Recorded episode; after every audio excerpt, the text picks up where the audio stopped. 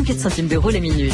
32,30, France Inter au bout du fil. Il y a des courses cet après-midi à Cagnes-sur-Mer dans la première. Premier le 5, 2,80 et 2,10. Deuxième le 2, 1,60. Troisième le 6, 1,60. Puis l'arrivée de la deuxième course, c'est-à-dire le quintet, 5, 13, 4, 3 et 10. Vous écoutez France Inter, il est 14h03, c'est l'heure de 2000 ans d'histoire et c'est bien sûr avec Patrice Gélinet.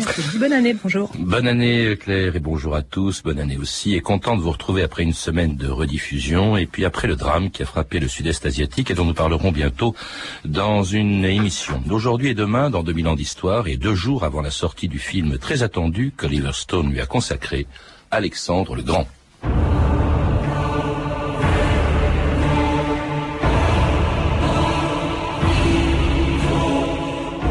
À Babylone et de Babylone à l'Indus, Alexandre fit connaître à l'univers le nom des Grecs. Chateaubriand.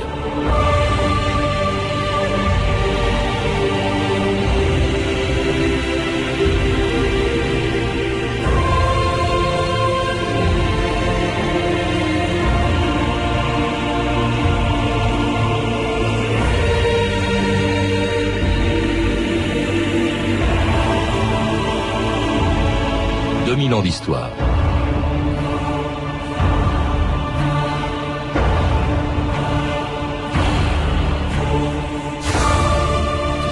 De Jules César à Napoléon, tous les conquérants de l'histoire ont rêvé d'égaler un jour le destin de celui qui fut pour eux un modèle, Alexandre le Grand.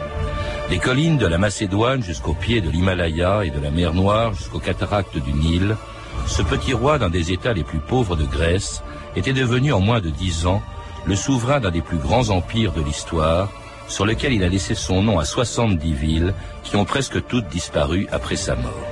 Mais au-delà de l'empire éphémère qu'il avait construit, Alexandre nous a surtout laissé le souvenir d'une extraordinaire épopée, commencée il y a plus de 23 siècles, lorsqu'à la mort de son père Philippe de Macédoine, assassiné en 336 avant Jésus-Christ, il héritait de son royaume et de l'ambition démesurée de sa mère Olympias, qui rêvait de voir son fils étendre un jour son pouvoir jusqu'aux limites du monde connu. Qui a tué mon père?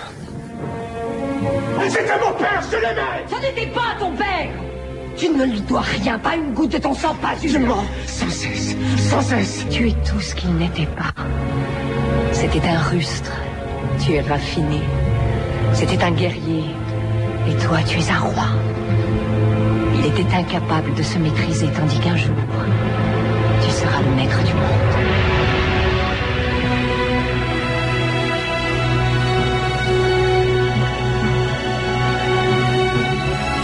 Pierre Briand, bonjour.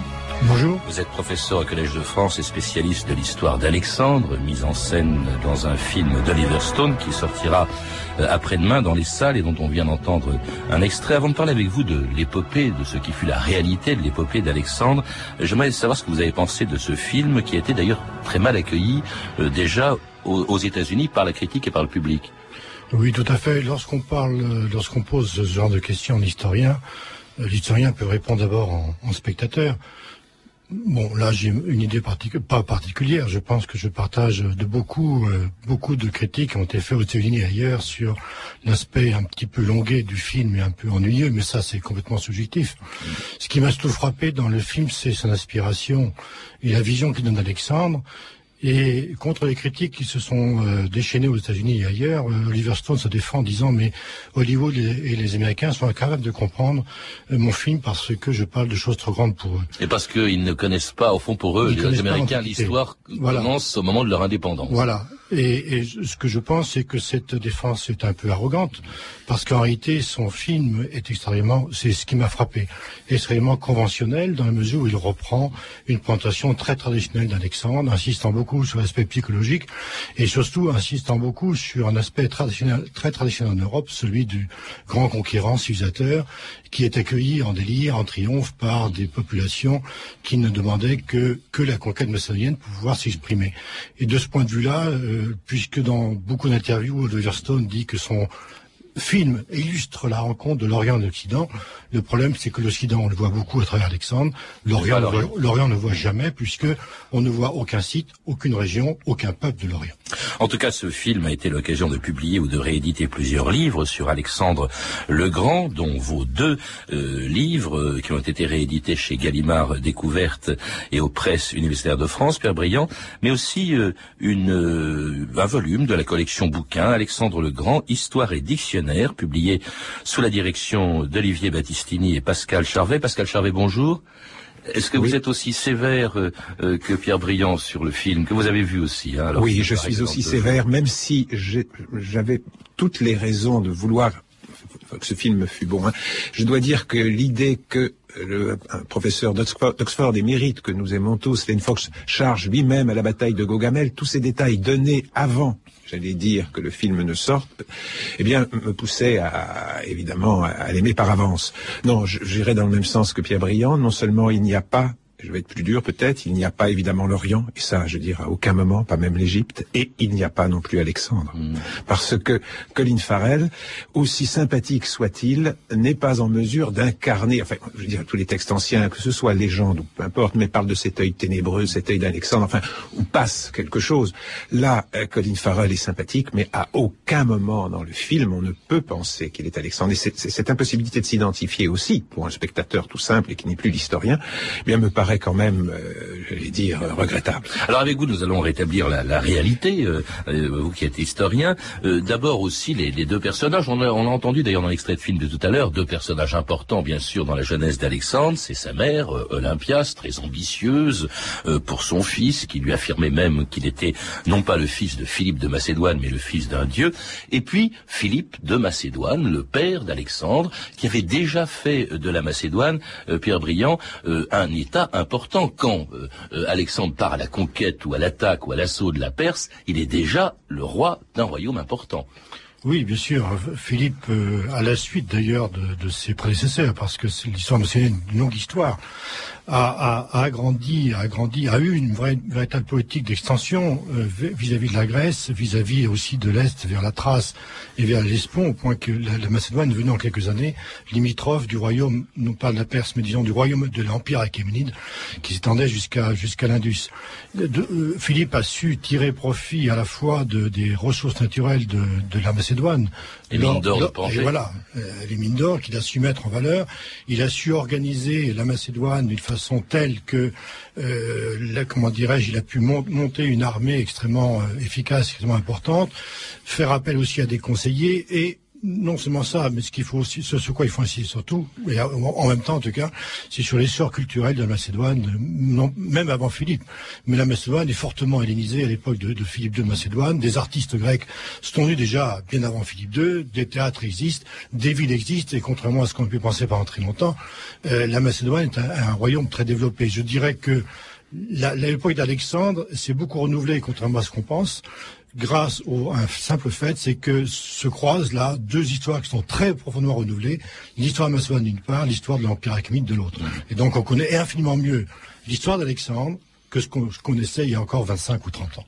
En tout cas, avant Alexandre, son père avait déjà envisagé de lutter euh, contre, de rassembler les Grecs contre euh, l'Empire perse, une ambition partagée par celui auquel Philippe avait confié l'éducation de son fils Alexandre et qui n'était autre que le plus grand philosophe grec de l'époque. Aristote, la Grèce suivra-t-elle mon père Je l'ignore, et lui aussi. Sais-tu à quel point l'empire des Perses est vaste Il va du Nil jusqu'à l'Indus, et depuis Samarcande jusqu'à Babylone. Et bien au-delà. Sais-tu combien de peuples différents l'habitent Par cœur. Les Cariens, les Arméniens, les Juifs, les Parthes, les Égyptiens. Je connais leurs coutumes et leurs dieux. Oui, et c'est plus qu'un empire, c'est un colosse. Il ne peut être gouverné que par un homme ayant ton envergure et ton mérite. C'est pourquoi je te dis patience. Patience? Mon destin est bien court. Court? Quand le puissant Zeus, le père d'Achille, lui proposa de faire son choix entre une longue vie obscure et une vie courte mais comblée de gloire, Achille choisit la gloire. J'en ai fait autant.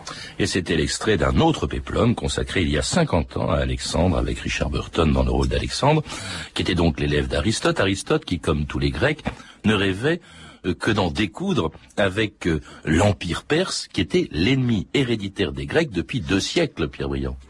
Je ne sais pas du tout si Aristote rêvait d'en découdre. Euh, non, on n'en sait pas grand-chose, mais enfin, on, peut le supposer. Il était grec, et, et c'est vrai que c'était déjà l'ennemi. Oui, euh, sous Aristote, je dirais seulement qu'on a probablement beaucoup exagéré l'influence qu'il a eue sur Alexandre. De moins, on n'a pas de détails qui permettraient de dire très précisément l'influence qu'il a eue sur, sur, sur, sur, sur Alexandre ni sur les plans qu'Alexandre a formés de la conquête de l'Empire achéménide. Euh, peut-être que Pascal Charvet a des détails. Oui, j'aimerais juste préciser. Oui, j'aimerais préciser deux choses parce que euh, dans, enfin en particulier dans le film, mais souvent même d'ailleurs, je veux dire chez certains critiques, on voit apparaître cette idée d'un Alexandre qui cherche à créer un État absolument multiracial. Or, euh, s'opposant par là à Aristote, qui pense effectivement qu'il n'y a aucune fusion possible avec les peuples barbares, donc en quelque sorte le disciple se rebellant contre le maître. En fait, il ne on n'a pas de preuves certaines hein, que cet État ait dû être multiracial. Beaucoup plus enfin, il est beaucoup plus pénétré de cette vision, si vous voulez, j'allais dire grecque des choses, hein, d'helléniser le monde. Hein.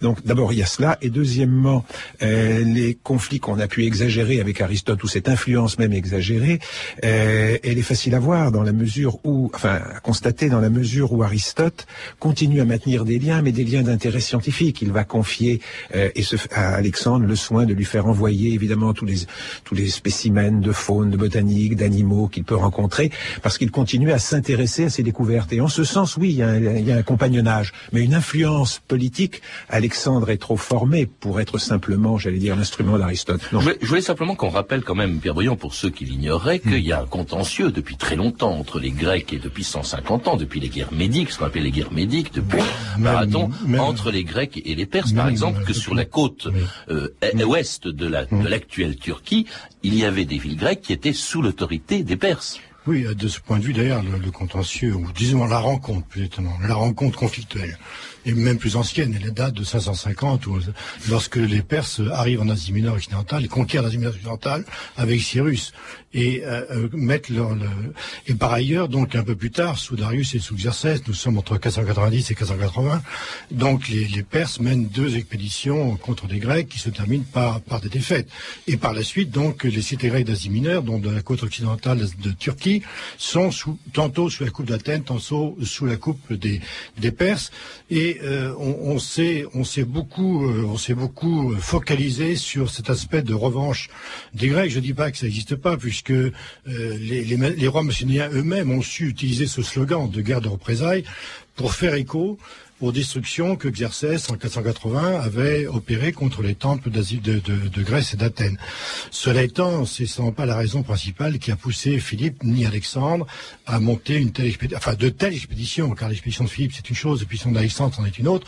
Disons qu'il y avait une logique propre qui était la logique royale macédonienne, et, et, et, comme il fallait absolument qu'auparavant la Grèce soit tranquille, il fallait unifier la Grèce autour d'un slogan qui était celle de la revanche contre les Grecs, contre les Perses.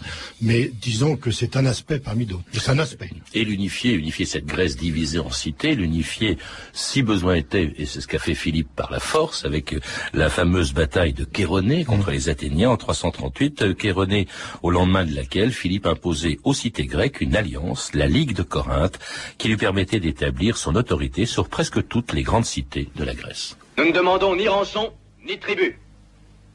Tous les Athéniens prisonniers de guerre seront libérés. Nous demandons que toutes les cités, les États et les nations de Grèce conviennent qu'aucun Grec, en aucune partie du monde, ne prenne les armes contre nous. Tous les États représentés ici doivent accepter de fournir des hommes, des armes, des navires pour faire la guerre aux Perses, jusqu'à la victoire. Mais la victoire de qui? Tels sont les termes du traité. Vous voyez, Athéniens, nous avons même perdu jusqu'au droit de choisir pour qui et pourquoi nous devrons mourir.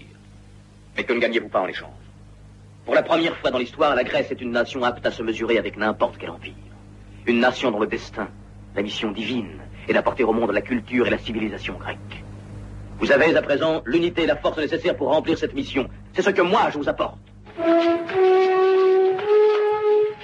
Ça n'a pas été euh, simple, euh, Pierre Briand, pour Philippe de Macédoine, puis son fils euh, Alexandre, de rassembler, parce que c'était nécessaire pour eux, de rassembler les cités grecques derrière lui, d'établir, de faire en sorte que par la Ligue de Corinthe, Philippe puis Alexandre deviennent les hégémones. Je crois que ça veut dire général en chef, ça voulait dire en fait, d'où vient le mot hégémonie, c'est-à-dire les généraux en chef de cet ensemble qu'ils vont porter contre les Perses. C'est d'autant moins simple que cette, cette, cette union, c'est beaucoup dit, enfin disons ce rassemblement autour d'une ligue à vocation à la fois défensive et offensive, ce, ce rassemblement a été opéré quand même contre la volonté de beaucoup de Grecs. On ne peut pas dire qu'il y ait eu un enthousiasme délirant autour de Philippe ni d'Alexandre au départ. Et d'ailleurs, l'opposition est restée très, très souterraine d'une part d'abord et puis euh, ouverte très vite contre les intérêts macédoniens lorsqu'Alexandre est parti en, en, en contre l'Empire achéménide, puisque on a eu un soulèvement alors qu'Alexandre n'avait pas encore conquis l'Égypte, un soulèvement qui se produit euh, dans, le Péloponnèse et qui s'étend un petit peu. Dans... Donc on peut pas, on peut pas dire qu'il y a un enthousiasme. Disons que les cités grecques ont fait contre mon cœur. La force est du côté de Philippe. Elles n'avaient plus les moyens de se rebeller, de, de, de, mener la bataille. Elles se sont donc ralliées derrière Philippe, mais avec beaucoup de réticence. Pascal Charvet. Oui, alors j'ajouterai simplement une anecdote qui est fameuse pour montrer à quel point elles étaient non seulement réticentes, mais même encore et par la suite hostiles. Lorsqu'on annonce la mort d'Alexandre, l'orateur athénien Démade dit cette fameuse réplique Alexandre mort? Non, ce n'est pas possible. L'univers entier enfin son cadavre ferait puer l'univers entier de sa pourriture. Mmh. Donc oui, euh, je dirais, ce n'est pas le seul. C'est vraiment contraint et forcé, et cette unité, elle s'est faite à la pointe de la lance. Mmh. Et d'abord donc avec Philippe de Macédoine, qui prépare cette fameuse expédition contre les Perses, contre l'Empire achéménide, et qui est assassiné en 336, avant même de pouvoir oui. euh, commencer. Alors on a trouvé que c'était assez bizarre cet assassinat. Euh, on, a, on a évoqué la possibilité qu'il ait été assassiné par sa propre femme, Olympias. Il faut dire qu'il avait plusieurs femmes, hein, Philippe. Euh, et euh, en tout cas, c'est à la mort de, de Philippe qu'Alexandre devient roi de Macédoine. Oui, enfin, euh, on peut s'étonner de l'assassinat de Philippe, sauf que le, si on fait une étude statistique, euh, l'assassinat des rois de Macédoine était le mode normal, je dirais, de succession. Mmh. Donc, euh, ce qu'a fait Alexandre en arrivant au pouvoir, c'est qu'il a assassiné et fait disparaître un grand nombre de la parentèle de manière d'avoir plus de d'avoir plus de concurrents. Euh, quant à, s'imaginer si, euh, si Philippe a été assassiné sur la volonté d'Olympias, voire sur euh, un complot d'Alexandre, je pense que on peut toujours se, se poser parce qu'on a toujours la théorie du complot. Cela étant, il a été assassiné comme beaucoup de ses prédécesseurs et, Alexandre est devenu roi très vite sans énormément de problèmes. Il a su s'imposer. Voilà, ce qu'il fallait pour un roi, un fils de, roi comme était Alexandre, c'était après imposer ses personnalités, imposer ses armes, s'imposer à l'armée, s'imposer à la caste nobiliaire et finalement leur montrer à tout le monde qu'il était le mieux à même de guider la, Macédoine sur, sur, sur des projets grandioses, ce qu'il a fait immédiatement car il a immédiatement proclamé sa volonté de partir à l'assaut de, de l'Asie mineure en suivant les traces de son père, mais certainement avec des projets infiniment plus grandioses et plus affirmés que n'étaient ceux de son père, qu'on connaît mal au demeurant. Son père a envoyé des, des, des troupes en Asie mineure qui ont remporté des succès puis des revers, mais on n'en sait pas beaucoup plus. C'est quand même un projet insensé quand on voit ce qu'est euh, cet empire des Perses à l'époque, qui est absolument gigantesque et au regard duquel les cités grecques, même rassemblées, ne pesaient pas bien lourd. Euh, Pascal Charvet. Oui. bien évidemment, le projet est, d'importance. Hein. Il faudra, je vais dire, tout le génie d'Alexandre pour parvenir à triompher, car il y a là aussi des images d'Épinal. L'empire perse, mais ça, ça a été bien montré par bien brillant, n'est pas du tout un empire facile à conquérir. Hein. Ce n'est pas un empire qui est prêt à tomber au seul moment où Alexandre franchirait le détroit du Bosphore. Ben, tout cela sont des, sont des visions un peu simples. Hein. Et je crois que là, il faut euh, bien comprendre qu'Alexandre ne part pas n'importe comment. On a trop souvent tendance à minimiser le rôle de Philippe. Philippe a créé une armée étonnante. Je crois que si on on ne fait pas bien, se prend pas bien garde à cela, il a créé une armée étonnante, qu'il était déjà avant l'armée macédonienne, la phalange macédonienne. Mais il a, lorsqu'il a été otage à Thèbes, après la grande époque, enfin au moment de la grande époque de Thèbes, il a appris euh, des généraux thébains, il a observé, il a regardé, et il a refaçonné son armée, ce qui fait qu'Alexandre la perfectionnera sans aucun doute, mais qu'Alexandre part à la tête d'une armée extrêmement puissante, non pas forcément en nombre, mais puissante par sa stratégie et par ses qualités guerrières. Ça, ça, à mon avis, c'est là qu'on peut trouver au départ, je dirais, euh, le ressort essentiel. Hein. Euh, Pascal Charvet vient, vient d'évoquer la phalange, euh, Pierre Briand. Il faut peut-être rappeler ce que c'est. Ça compensait au fond tactiquement la faiblesse numérique des, des, des Grecs. Euh, je vous rappelle tout de même que lors de la première bataille, la faiblesse numérique est du côté des Perses, pas, ouais. du, pas du côté des Non, mais la, la phalange, on a beaucoup dit que c'était l'arme qui a servi, qui a permis la conquête, justement. C'était quoi la phalange? C'était en fait une formation. Euh... La, bah, la, la, phalange essentiellement, c'est un bloc, enfin qui qui n'a pas été inventé par Philippe. Je veux dire, le, le principe même d'une phalange, c'est-à-dire d'un bloc compact de fantassins armés de longues, très longues lances et de boucliers, c'est une, une, chose qui remonte à l'époque archaïque et qui, qui, perfectionné à l'époque classique. Disons que euh, Philippe a modifié, a modernisé cette phalange, lui a donné un, nouvel an, mais disons que le, principe de base reste le même, c'est d'opposer un bloc uni de, de, de fantassins armés de boucliers et de lances qui euh, ne, ne cède jamais. Et comme on l'a montré très souvent, c'est qu'effectivement, tout est fondé aussi sur, c'est fondé en partie sur le mental, car imaginez qu'un bloc de la phalange cède, c'est tout qui cède. Donc c'est fondé aussi sur le mental. Donc je, je, il est très difficile. Moi, je suis pas un spécialiste d'histoire militaire, donc je, je, ne prendrai pas position sur la raison de victoire d'Alexandre, car je vais vous dire une, ma, ma, ma, ma seule remarque. Si on me pose la question, je vous dirai, je n'en sais rien. En tout cas, victoire sur les Perses, oui. Oui, non, je dois dire que c'est vrai qu'on ne peut pas le savoir sans aucun doute. Je crois que vis-à-vis d'Alexandre, il faut être très, très, très humble parce qu'on a peu d'éléments.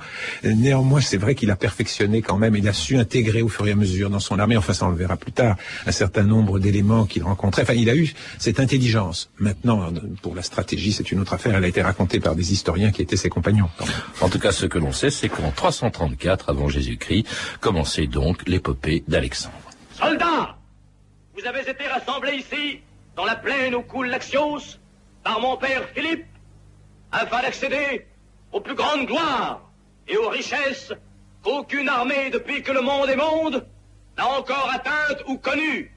Nous conquérons et détruirons cet empire des Perses. Rien n'est changé, si ce n'est le nom de votre roi. Alexandre Alexandre Alexandre Aujourd'hui, je revendique toute l'Asie comme terre de conquête. Et c'était un autre extrait du film de Robert Hossein. Quel est l'objectif d'Alexandre en 334 quand il franchit euh, le Bosphore euh, et quand il pénètre euh, sur les territoires de l'Empire des Perses? Est-ce que c'est la, la, libération des cités grecques? Est-ce que c'est ça c'est le prétexte? Est-ce que c'est la gloire, le goût de la conquête ou tout simplement les richesses, l'intérêt pour les richesses de la, de la Perse, Pierre Briand? Je, je, crois que c'est à la fois tout, tout, ça, tout ça en même temps. Mais disons, disons que je veux insister sur un point qui me paraît très important, c'est qu'effectivement, avec Alexandre, il y a une sorte de révolution copernicienne qui se produit. C'est-à-dire que des expéditions grecques en Asie mineure, il y en a eu énormément depuis deux siècles. Mais c'est la première fois, je pense, que quelqu'un qui vient, qui vient de Macédoine, d'Europe, a la, la volonté et l'ambition de conquérir des territoires, de créer un État territorial, c'est-à-dire d'étendre la Macédoine. alors, est-ce qu'il a déjà en tête l'ensemble de la, de, de la Perse, de, pardon, de l'Empire sais rien. Je crois seulement qu'il a déjà de très vastes ambitions territoriales. La conquête de la côte d'Asie mineure est, est, une étape indispensable. La libération des cités grecques, là encore, est un slogan parce que les cités grecques ne sont ni, plus ni moins libres que n'étaient sous, sous, sous, la domination achéménide. Le problème n'est pas là, c'est que je crois qu'avec Alexandre, il y a une, bah, je crois, ça me paraît évident, même si on le nie parfois, Alexandre n'a pas découvert le Proche-Orient tout d'un coup, au fur et à mesure. Il avait déjà des connaissances, il avait déjà des connaissances non seulement sur, sur l'Empire perse, sur son administration, sur une partie de la géographie de l'Empire perse, en tout cas certainement sur les côtes, les littoraux d'Asie mineure et d'Égypte, et il avait certainement, pour le moins, l'ambition de vaincre Darius et de s'emparer de la personne de Darius, ce qui revenait grosso modo tout de même, à conquérir l'Empire tout entier. Et puis une conquête qui commence par un acte très symbolique. Il débarque, il faut le rappeler, en 334, tout, tout près du site de Troie, et on dit qu'Alexandre s'est rendu sur ce site euh, en invoquant évidemment les souvenirs d'Achille, de Patrocle, etc. Euh, Pascal Charvet. Oui, alors ça, ça fait partie effectivement d'une image euh, d'Alexandre, hein, d'Alexandre plantant sa lance évidemment sur le territoire euh, des mineurs, et se rendant immédiatement auprès des tombes, euh, des tombes, Héphaïstion, son ami, sur la tombe de Patrocle, lui sur la tombe d'Achille, et prenant ensuite ce qui est vrai le bouclier d'Athéna. Alors je crois que là, on touche effectivement à ce double aspect qui est complexe, parce que quand on parle du divin ou de la divinité que cherche à être Alexandre, enfin, je crois qu'il faut bien distinguer deux choses. Il y a cette croyance propre en tout grec que le divin est dans l'homme, et Alexandre a envie par là même de se surpasser, d'être ce héros. Il y a sans aucun doute ce désir de conquête à rien, peut-être celui qui l'a mieux dit. Si Alexandre n'était pas mort, il aurait continué, il aurait accumulé, il aurait ajouté l'Europe à l'Asie et les îles britanniques. Enfin, bon, ce que je veux dire par là, c'est qu'il y a chez Alexandre effectivement ce désir d'émulation, ce désir de divinité, et en même temps, on le verra, il y a l'utilisation très simple, très stratégique auprès de populations, euh, par exemple en Inde, de ce, de, de, du fait d'être un dieu. Enfin, sans y croire une seconde. On y y reviendra, mais bon, Mais il, se met, sous, il se met sous le, sous le, sous- disons, sous le patronage. sous le patronage d'Homère aussi. Oui. Mais Je crois qu'il faut insister sur des aspects parce que euh, c'est pas uniquement de la propagande. Je pense réellement que Alexandre croyait à Homère. Je veux dire par là que toute éducation des Grecs, y compris des princes macédoniens, était fondée sur la lecture du l'Iliade et de l'Odyssée.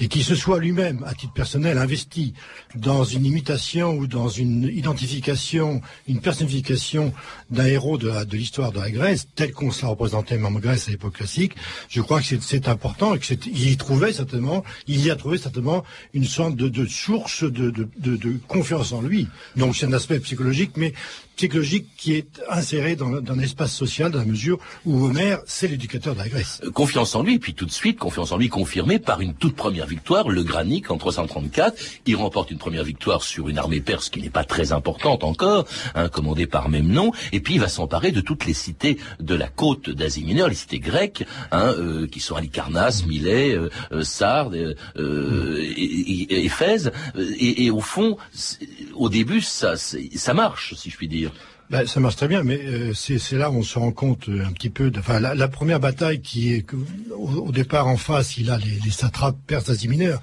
qui en ont été chargés simplement par le roi de, repousser Alexandre. Ça tout s'est joué en quelques instants. C'est-à-dire que euh, Alexandre aurait pu aussi être repoussé à la mer. Donc ensuite, effectivement, dès lors qu'une bataille rangée est, est, est gagnée, c'est-à-dire que toutes les troupes qui avaient été rassemblées auparavant ont été débandées, il est évident qu'Alexandre trouve relativement une voie relativement libre, et même jusqu'à Lycarnasse en tout cas, mais et, que les cités grecques ont été amenées à se, à se rendre, pas seulement des cités grecques, mais même la capitale sarde d'Asie mineure, Achéménide. Et c'est le début d'une aventure dont nous parlerons encore demain avec vous, Pierre Briand et Pascal Charvet. Je vous remercie. Je rappelle, Pierre Briand, que vous êtes l'auteur d'Alexandre le Grand, de la Grèce à l'Indus, qui vient d'être réédité aux éditions Gallimard Découverte. Et vous, Pascal Charvet, vous venez diriger avec Olivier Battistini Histoire et dictionnaire d'Alexandre le Grand, publié aux éditions Robert Laffont dans la collection Bouquins. Vous avez pu entendre des extraits du film Alexandre le Grand de Robert Rossen, disponible en DVD chez MGM, ainsi que du film d'Oliver Stone, Alexandre, qui sort, qui sortira mercredi au cinéma. Vous pouvez retrouver ces références en contactant le service des relations auditeurs, en composant le 3230, puis en tapant la touche 1, 34 centimes la minute ou en consultant le site de notre émission sur franceinter.com.